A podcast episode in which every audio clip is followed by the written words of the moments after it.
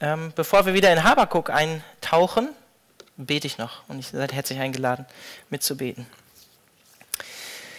Jesus, ich danke dir dafür, dass wir jetzt gemeinsam vor dich kommen dürfen, dass wir aus deinem Wort hören dürfen.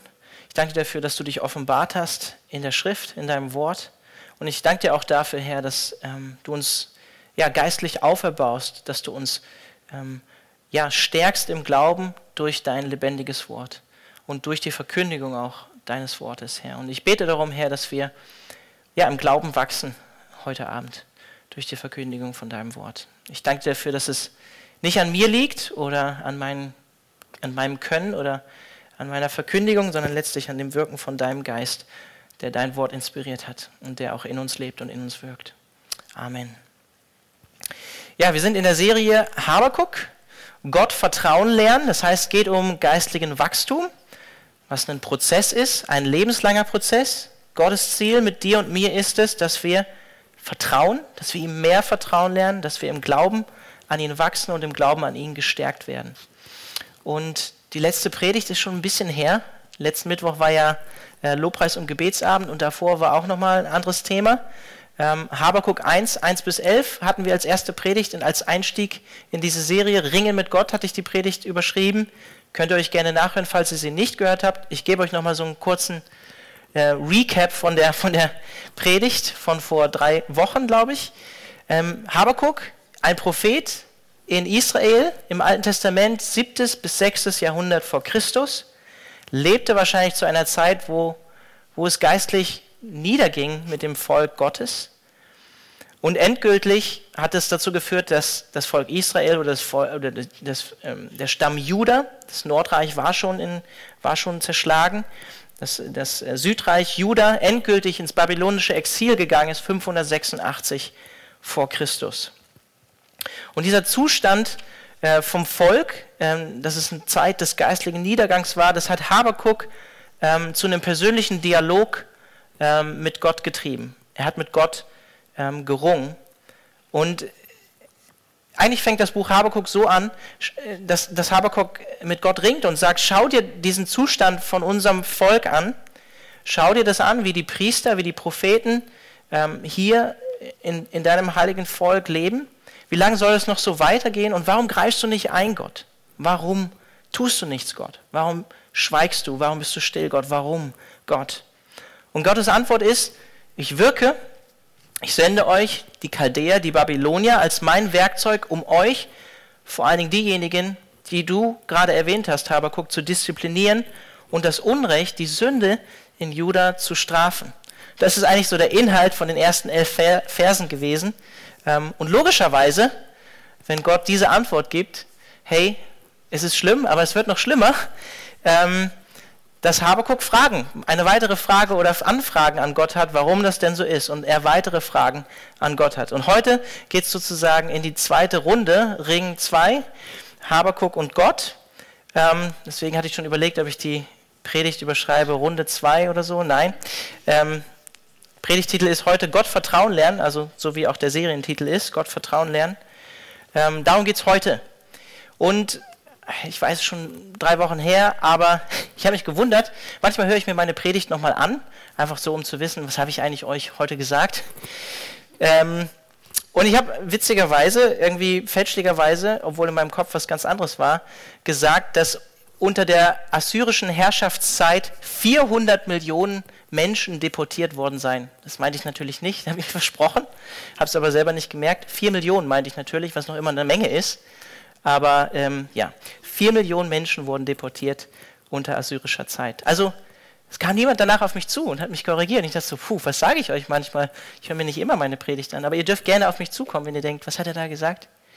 Ja, ich bin auch nicht unfehlbar. Also kommt gerne auf mich zu. Ähm, ich probiere gerade eine Bibel aus.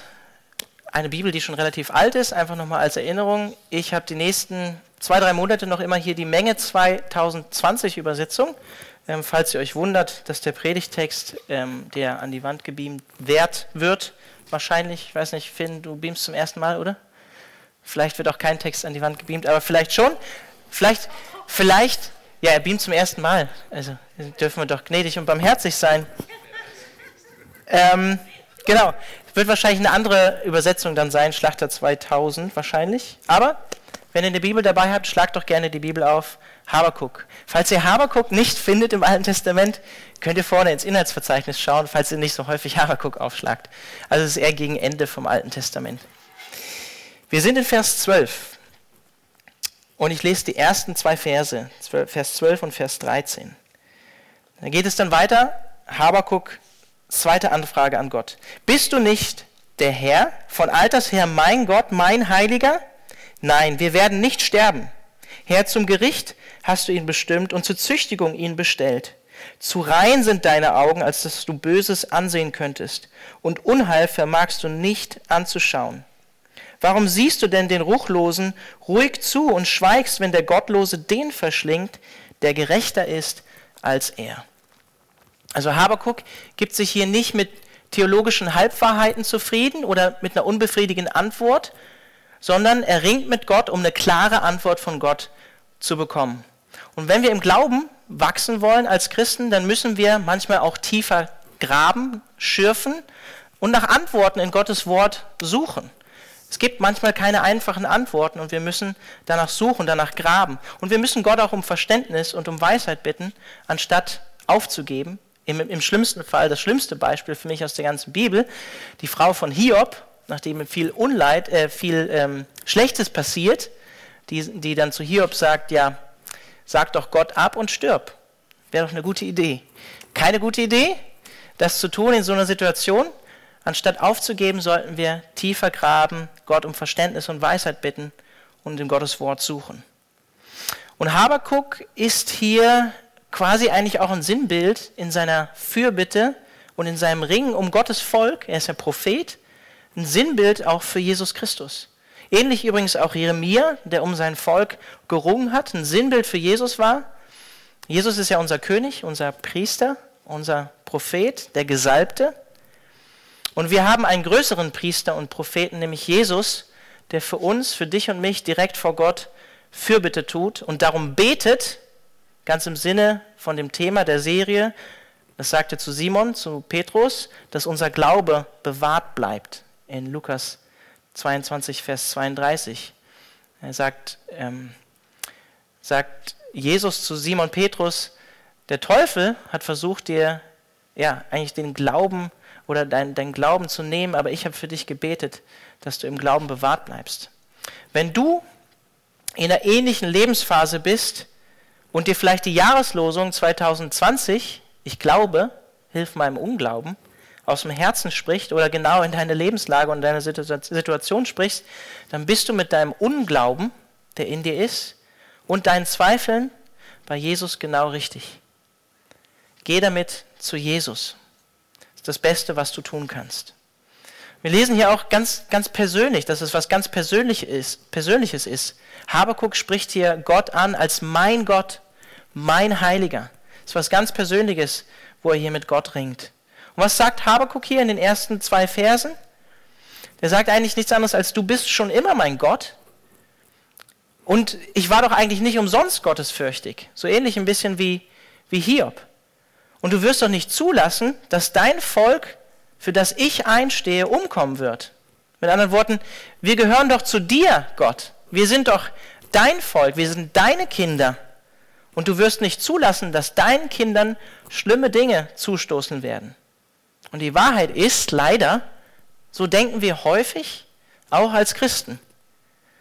Weil wir zu Jesus gehören, wird uns nichts Schlimmes zustoßen. Das ist aber nicht unbedingt die Wahrheit.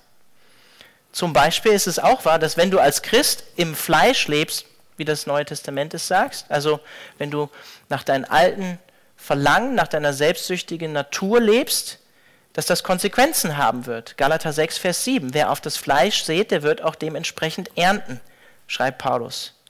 Und das gilt auch für unsere Zeit, bevor wir Christen geworden sind. Ja? Nur weil wir Christen werden, heißt das nicht immer, dass Gott äh, mit all den Dingen, die wir vorher getan haben, in unserem Leben direkt aufräumt, auch wenn er das tun kann und bei manchen Leuten tut, dass er sie heilt von Dingen oder sie ähm, frei werden von manchen Dingen, von, an die sie gebunden waren vielleicht vorher. Wenn wir vorher als Christ schlimme Dinge getan haben, dann hat das meistens auch Auswirkungen auf unser Leben als Christ danach. Viele Dinge, mit denen wir vorher gerungen haben, bevor wir Christ geworden sind, mit denen ringen wir auch noch immer, nachdem wir Christen geworden sind. Mit den Auswirkungen und Konsequenzen manchmal von unserer Sünde, die wir getan haben, bevor wir Christen geworden sind. Ja, wenn du als junger Mann schon immer mit Pornografie Probleme hattest, dann wird es nicht unbedingt durch ein Wunder, wenn du heiratest oder Christ wirst, aufhören. Natürlich wissen wir, dass Gottes Geist uns letztlich verändern muss und uns heiligen muss und dass das ja auch ein Prozess ist, dass es manchmal nicht von heute auf morgen geht. Aber wenn du darauf gesät hast, dann wirst du auch die Konsequenzen davon ernten. Im Extremfall, wenn du, wenn du, bevor du Christ geworden bist, zum Beispiel die Ehe gebrochen hast, dann wirst du auch noch immer Konsequenzen danach haben, außer Gott schenkt Versöhnung, außer Gott schenkt Heilung.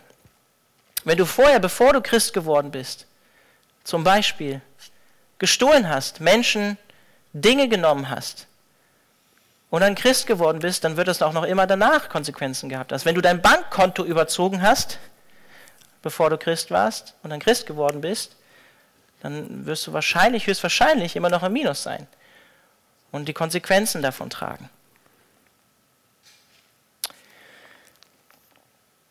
Habakuk hinterfragt hier in den Vers 12 und Vers 13 Gottes Handeln. Ich lese nochmal Vers 12 und Vers 13 vor.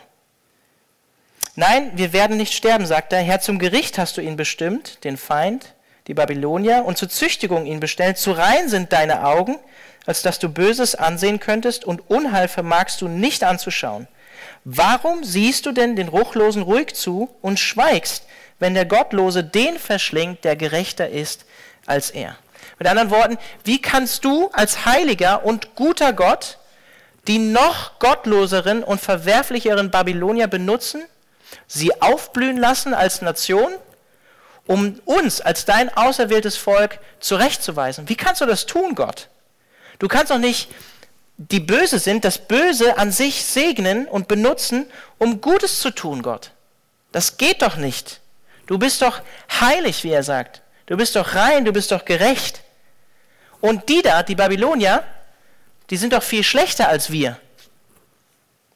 Du kannst doch nicht Heiligung durch eine noch viel schwerere oder Heilung durch eine noch viel schwerere Krankheit bringen.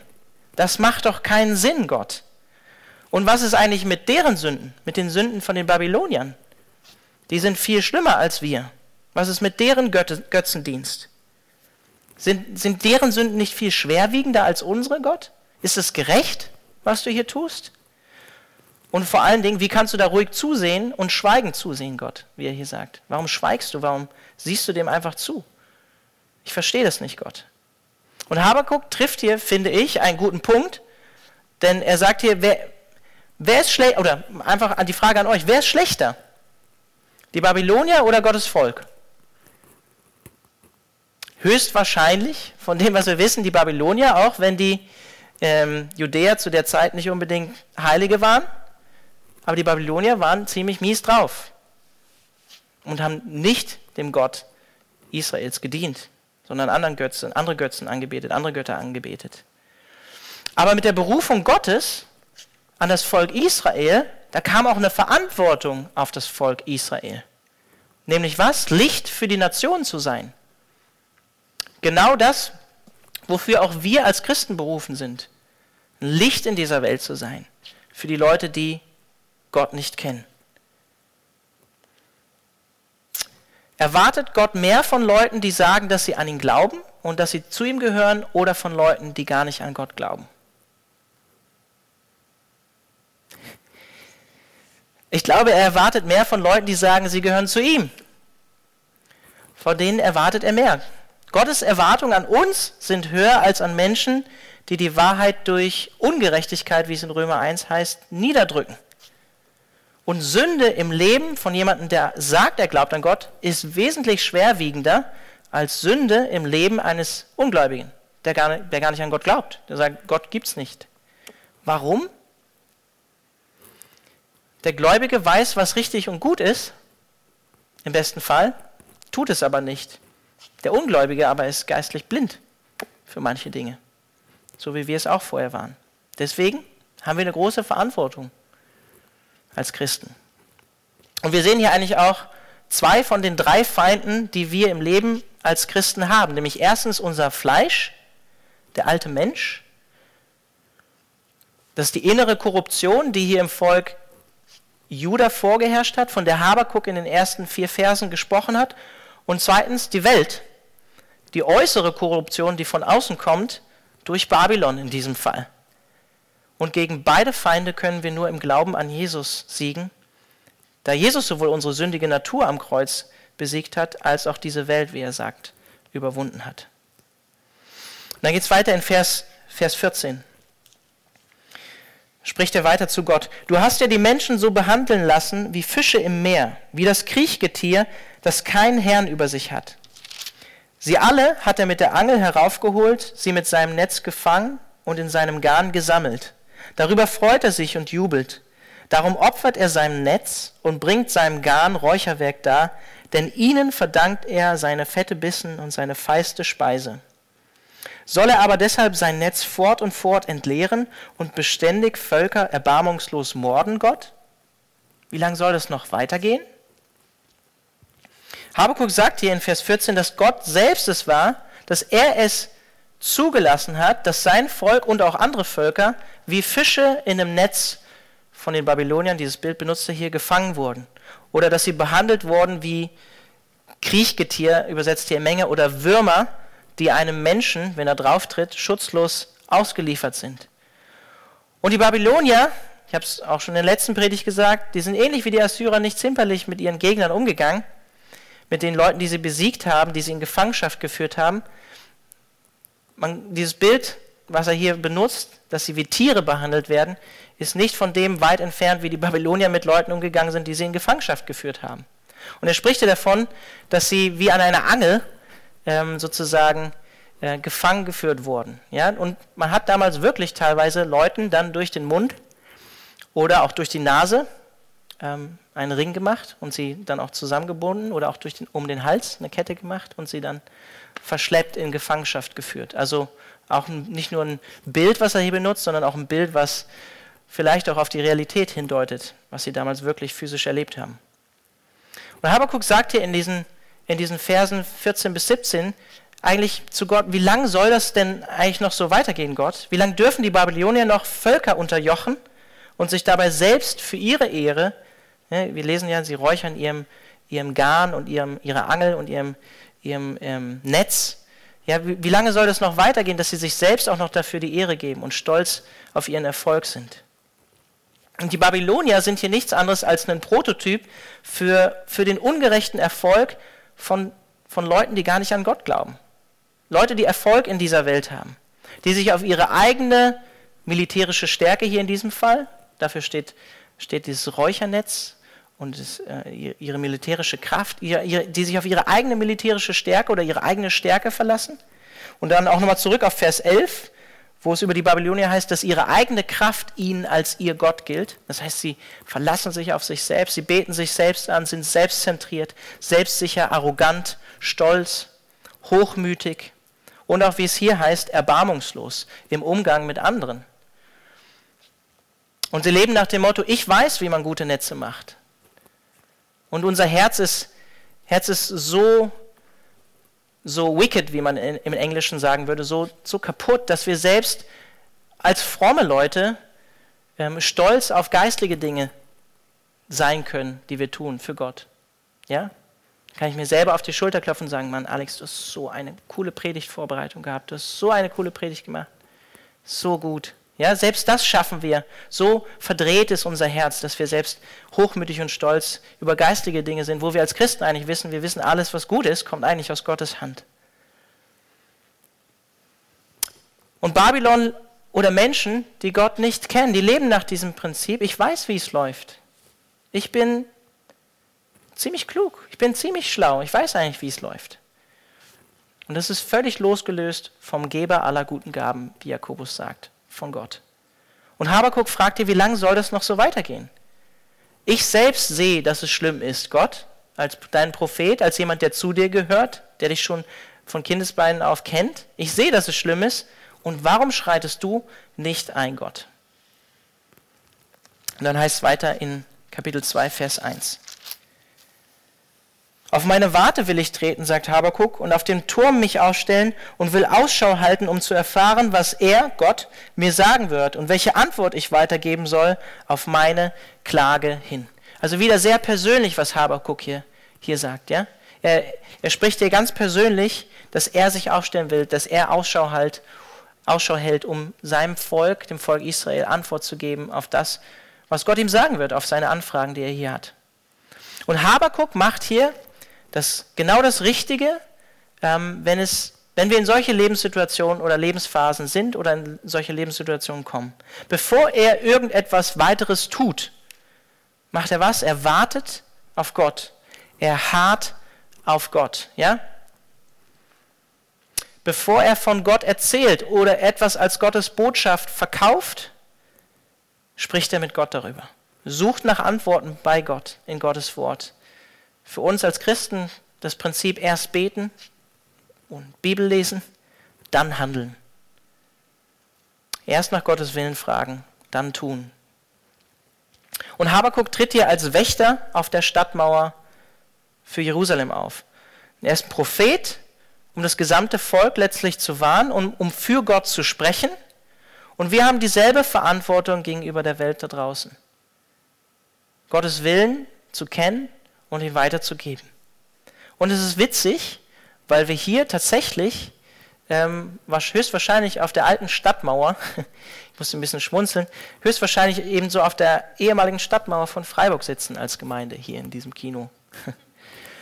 ähm, ja, und ebenso eine Wächteraufgabe haben für die Stadt Freiburg, mit ihnen über Gott zu sprechen. Und es ist nicht falsch, wie Habakuk das hier macht, mit Gott zu ringen, um, um seinen Willen oder, oder um Gottes Handeln besser zu verstehen. Aber in all dem, wenn wir das tun, wenn wir nach Gottes Willen oder seinem Handeln fragen, um das besser einordnen zu können und verstehen zu können, gibt es eine viel wesentlichere Hauptfrage für dich und mich ganz persönlich. Sind wir bereit, uns Gott und seinem Willen ganz unterzuordnen und ihm ganz darin zu vertrauen? Auch wenn wir die Umstände nicht verstehen. Auch wenn wir nicht ganz begreifen, was da gerade vor sich geht. Das ist die viel wichtigere Frage. Sind wir bereit, uns Gott und seinem Willen ganz unterzuordnen und ihm darin ganz zu vertrauen? Glauben wir, dass er tatsächlich diese Welt souverän in seiner Hand hält? Und dass er es gut mit uns meint?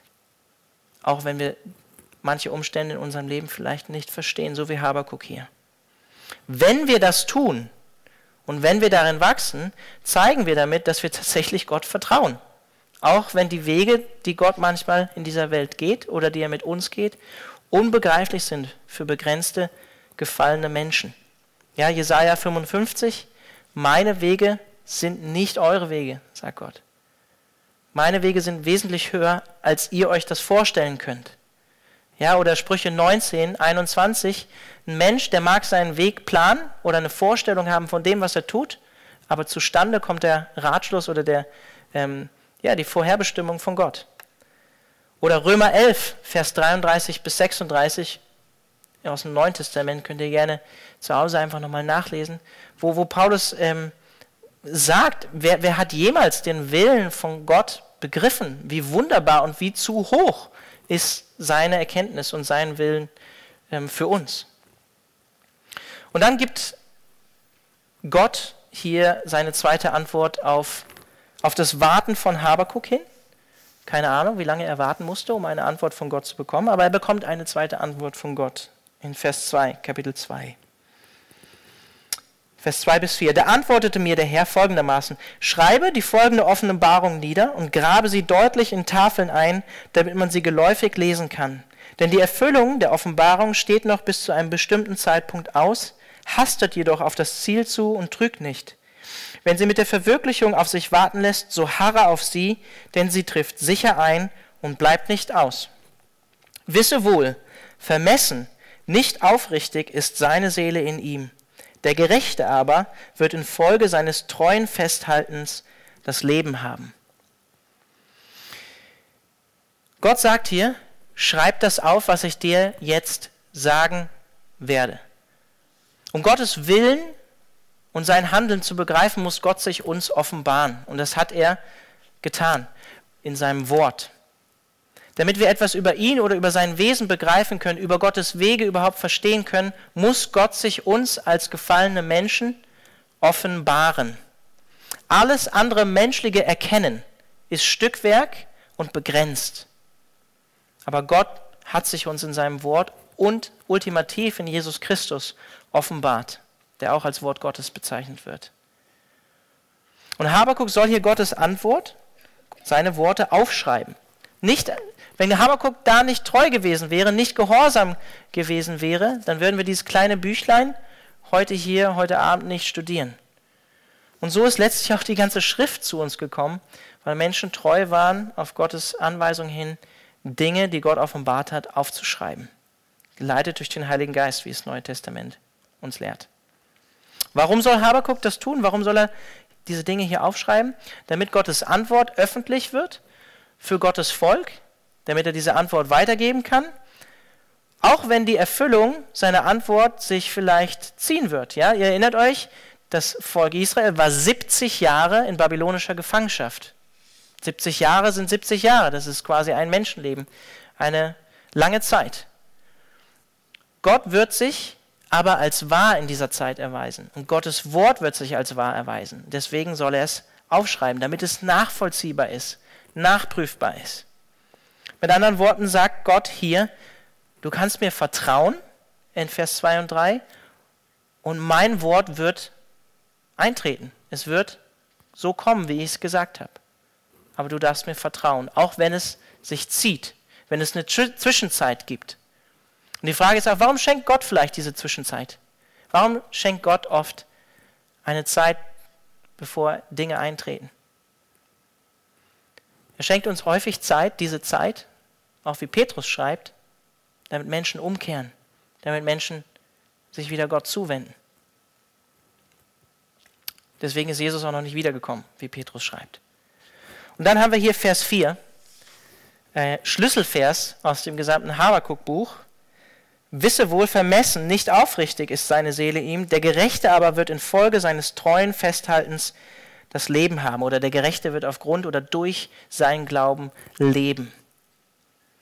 Schlüsselvers von Habakuk, Schlüsselvers des gesamten Neuen Testaments, zitiert in Römer 1, Galater 3, Hebräer 10 und vielleicht sogar ein Schlüsselvers der gesamten Aussage der Bibel. Habakuk 2, Vers 4.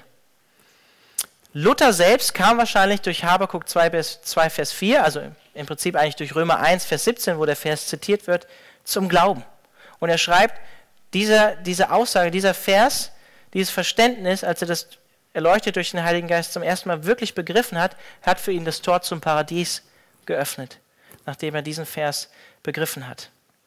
Und der Gerechte wird aus Glauben leben, war quasi in anderen Worten eigentlich ein Schlagwort der Reformation. Ja, vor knapp 500 Jahren. Allein dieser Vers, Habakkuk 2, Vers 4, das ist heute nicht das Ziel, aber allein dieser Vers wäre im Prinzip eigentlich eine eigene Predigt wert, darüber zu predigen. Ja, Gerechtigkeit, Gerecht, Gerechtigkeit, was ist das? Glaube. Und was hat Leben damit zu tun? Aber wir haben heute Abend 40 Minuten und feiern noch Abendmahl. Aber Habakuk lernt hier Schritt für Schritt Gott zu vertrauen und im Glauben an ihn zu wachsen. In Vers 3 hat Gott noch ges also gesagt, in Kapitel 2, die Erfüllung der Verheißung steht noch bis zu einem bestimmten Zeitpunkt aus, aber, lieber Habakuk, sie wird eintreffen. Und wenn wir weiterlesen, kommen wir nächsten Mittwoch zu, dann spricht Habakuk auch Gericht über Babylon oder Gott Gericht über Babylon aus fünf Wehrufe. Und ihr kennt diese Wehrufe auch aus dem Neuen Testament. Wenn Jesus Wehrufe über Leute ausspricht, dann ist das nichts Positives. Und so ist es auch mit Babylon. Gericht über Babylon wird kommen. Also, Habakuk, in der Zwischenzeit, vertrau mir, sagt Gott. Auch wenn du noch nicht siehst, was kommen wird. Auch wenn du diese Zeit vielleicht gar nicht erleben wirst, Habakuk. Ich weiß nicht, wie, wie alt Habakuk zu der Zeit war und ob er das überhaupt miterlebt hat. Habakuk, wir erinnern uns, hatte Gott gefragt, weißt du eigentlich, also ich, ich überspitze das ein bisschen, weißt du eigentlich, was du tust, Gott? Und Gott antwortet, jo, ich bin Gott, ich weiß, was ich tue, vertrau mir, Vertrau mir, halt an mir fest. Halt an mir fest, selbst in Babylon, in der Gefangenschaft vielleicht. Und in diesem Sinne ist Glaube auch kein einmaliges Ereignis, ja? Eine Bekehrung. Seit gestern glaube ich an Gott, sondern Glaube ist ein Lebensstil. Im Glauben zu sein heißt im Glauben zu leben, im Vertrauen auf Gott zu leben. Und wir alle kennen, oder ich hoffe, ihr kennt, wir alle kennen den, den, diesen, diesen zweiten Teil von Vers 4 sehr gut. Ja? Der Gerechte wird durch oder aus Glauben leben. Aber es gibt noch einen Teil vor diesem Teil in diesem Vers. Ich lese ihn nochmal vor. Wisse wohl vermessen, nicht aufrichtig ist seine Seele in ihm. Und damit ist Babylon gemeint. Habakuk oder Gott spricht hier zu Habakuk und meint damit Babylon. Gott stellt hier zwei Typen gegenüber. Auf der einen Seite die Babylonier, von denen wir auch in Vers 11 zum Beispiel gelesen haben, ne, die vertrauen auf ihre eigene Kraft, beten sich selbst quasi als Gott an, klopfen sich selbst auf die Schulter. Also Babylon auf der einen Seite als Bild für Menschen, die Gott absagen, Menschen, die gottlos sind, ungläubige Menschen, im Vergleich zum zweiten Teil vom Vers Menschen, die ihr Vertrauen und ihr Glauben in Gott setzen. Ja? Zwei Typen von Menschen, die hier gegenüberstehen. Das heißt einmal vom Stolz gekennzeichnete Menschen, vermessen im Herzen, nicht aufrichtig, vermessen, stolz, gegenüber in Gott und in Gottes Fürsorge, Fürsorge vertrauende Menschen. Ja? Selbstvertrauen in einem negativen Sinne, ja, Selbstvertrauen gegenüber Gottvertrauen. Selbstgerechtigkeit gegenüber Gerechtigkeit, die von Gott kommt und nicht von mir selbst. Vertrauen auf die eigene Stärke im Gegensatz zum Vertrauen auf Gottes Stärke und Gottes Macht. Selbstanbetung, wie die Babylonier, Selbstanbetung gegenüber Gottes Anbetung, Gott anzubeten und ihm, ihm die Ehre zu geben. Und das ist eigentlich der Kern, wenn man es runter reduziert, der Kern der Sünde, Stolz. Denn vermutlich war das der Ausgangspunkt schon für den Teufel, der sich über Gott aus Stolz erhoben hat. Und der auch uns Menschen verheißen hat, ihr werdet sein wie Gott, wenn ihr von dieser Frucht esst. Ihr werdet sein wie Gott. Also im Prinzip reduziert Vers 4 hier, Habakuk 2, Vers 4, das ist Unglaube gegenüber Glaube. Und in einem gewissen Sinne auch das Alte Testament im Vergleich zum Neuen Testament. Im Alten Testament heißt es zum Volk Israel, in dem Bund, in dem sie leben, wer diese Dinge tut, der wird leben. Wir sind ja auch im Alten Testament übrigens, ne? Und im Neuen Testament heißt es, Glauben, der wird das Leben gewinnen. Der, der glaubt, wird das Leben gewinnen. Das ist Gesetz und Evangelium. Und wisst ihr was? Am Ende, auch wenn, wenn, wenn Habakuk hier mit Gott ringt und sagt, die sind viel schlechter als wir, die Babylonier. Am Ende ist Juda oder Israel nicht unbedingt besser als die Babylonier, sondern genauso schuldig vor einem heiligen Gott ohne einen Stellvertreter, ohne jemanden, der für ihre Sünde sühnt. Denn, wie wir im Neuen Testament lernen, durch das Gesetz wird niemand vor Gott gerecht gesprochen werden, gerechtfertigt werden. Auch das Gesetz konnte die Israeliten nicht erlösen. Im Gegenteil, es führt sie hier ins Exil, weil sie dem Gesetz nicht treu sein konnten. In uns selbst ist nichts, nichts, was uns vor Gott besser oder gut oder gerecht dastehen lassen kann, sodass er uns lieben könnte oder ja, uns in den Himmel, sage ich mal in Anführungszeichen, lassen könnte. Erlösen konnte und kann das Volk Israel und uns nur der Glaube, wie es hier in Habakuk 2, Vers 4 heißt ein Ruhen auf Gottes Verheißung, dass er eines Tages Gerechtigkeit schaffen wird. Dass er für Gerechtigkeit sorgen wird eines Tages. Ultimativ in Jesus Christus am Kreuz. Der Gerechte aber wird durch seinen Glauben leben. Im Heidelberger Katechismus heißt es in Frage 21, was ist denn wahrer Glaube? Da heißt es, wahrer Glaube ist nicht allein eine zuverlässige Erkenntnis, durch welche ich alles für wahr halte, was uns Gott in seinem Wort geoffenbart hat, also kognitives Verständnis und dass ich sage, ja, ich glaube daran, ja, ich glaube daran, dass Jesus der Erlöser ist, sondern es ist noch viel mehr, sondern auch ein herzliches Vertrauen, welches der Heilige Geist durch das Evangelium in mir wirkt. Dass nicht allein die anderen, sondern auch mir Vergebung der Sünden, ewige Gerechtigkeit und Seligkeit von Gott geschenkt ist aus lauter Gnade, allein um des Verdienstes Christi willen. Also nicht nur ein Fürwahrhalten von Dingen, sondern ein herzliches Vertrauen, wie es hier im Heidelberger Katechismus heißt. Und selbst dieser Glaube, und dieses Fürwahrhalten und dieses herzliche Vertrauen ist gewirkt, wie es hier auch im Heidelberger Katechismus heißt, durch den Heiligen Geist. Nicht mal das ist in uns, sondern das wirkt ebenso Gott in uns, der Heilige Geist. Und in einem gewissen Sinne ist Glaube hier in Habakuk 2, Vers 4 das Gegenstück von oder das Gegenstück zu Stolz zu der Vermessenheit vom ersten Teil vom Vers. Denn Glaube in das vollendete Werk, was Jesus für uns getan hat, das demütigt den Menschen vor Gott. Das bringt uns auf die Knie vom Kreuz und das lässt all unsere Selbstgerechtigkeit verfliegen. Glaube ist kein Verlassen auf das eigene Können oder Verlassen auf, das, auf die eigenen Ressourcen, oder auf die eigene Gerechtigkeit, sondern ein Verlassen und Ruhen in Gottes Verheißungen, die uns in Jesus Christus zuteil werden oder die uns in Jesus Christus geschenkt sind, allein aus Gnade. Das ist die wunderbare Botschaft von Habakuk 2, Vers 4, angewendet im Neuen Testament.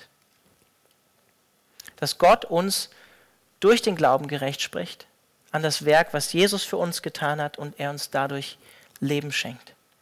Das ist im Prinzip die Botschaft der Schrift. Dass Gott uns Erlösung schenkt, dass er uns Leben schenkt. Amen. Das Lobpreisteam darf gerne hochkommen. Wir singen gleich noch gemeinsam ein Lied, bevor wir Abendmahl feiern. Bevor wir das tun, bete ich gerne noch mit uns.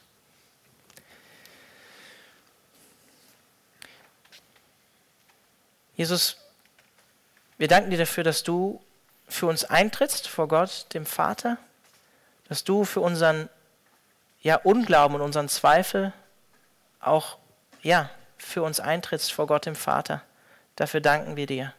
Und Herr, wir beten, ähm, ähnlich wie in der Jahreslosung, wenn wir, wenn wir Unglauben haben, Herr, hilf du unserem Unglauben, hilf du uns in unserem Zweifel. Schenk du uns Glauben, Jesus, gib du uns Glauben da wo wir Unglauben haben in unserem Leben. Und Herr, ich, ich, ich bete darum, dass du uns ein tieferes Vertrauen schenkst in dich, indem wir dich besser kennenlernen, dein Wort besser kennenlernen. Und Herr, wenn wir die ganzen Glaubenshelden aus, dem, aus der Schrift sehen, aus dem Alten Testament, Hebräer 11, ähm, dann waren das alles normale Menschen, Gott. Das waren alles gefallene Menschen, die, die großen Glauben einen großen Gott hatten. Und das letztlich ist so wichtig, das letztlich zählt, das Vertrauen in dich, Jesus. Und ich bete darum, dass du uns das neu schenkst. Und Herr, ich danke dir dafür, dass du ultimativ in Jesus Christus uns gezeigt hast, dass wir dir glauben dürfen, dass wir dir vertrauen können, weil du nicht mal das Leben von deinem einzigen Sohn für uns geschont hast. Wie viel mehr wirst du uns alles in ihm schenken, wie es in Römer 8 heißt. Und Herr, wenn da Gedanken sind, wie ja, die selbstzerstörerisch sind, wenn wir Sorgen haben, wenn wir Ängste haben, wenn wir Nöte haben, Herr, dann sprichst du uns das zu, dass wir Leben haben werden in dir. Und ja, auch wir leben in dieser Zwischenzeit und wir brauchen immer wieder Erfrischung und Stärkung von unserem Glauben, dass du uns tatsächlich eines Tages erlösen wirst, dass du Ungerechtigkeit wieder zurechtrücken wirst und Wiederherstellung schenken wirst. Und Herr, wir wollen in diesem Vertrauen auch auf dich leben, auch wenn die Umstände vielleicht gerade in unserem Leben anders aussehen. Herr, hilf du uns, ähm, dir neu zu vertrauen und stärkte uns durch deinen Heiligen Geist. Amen.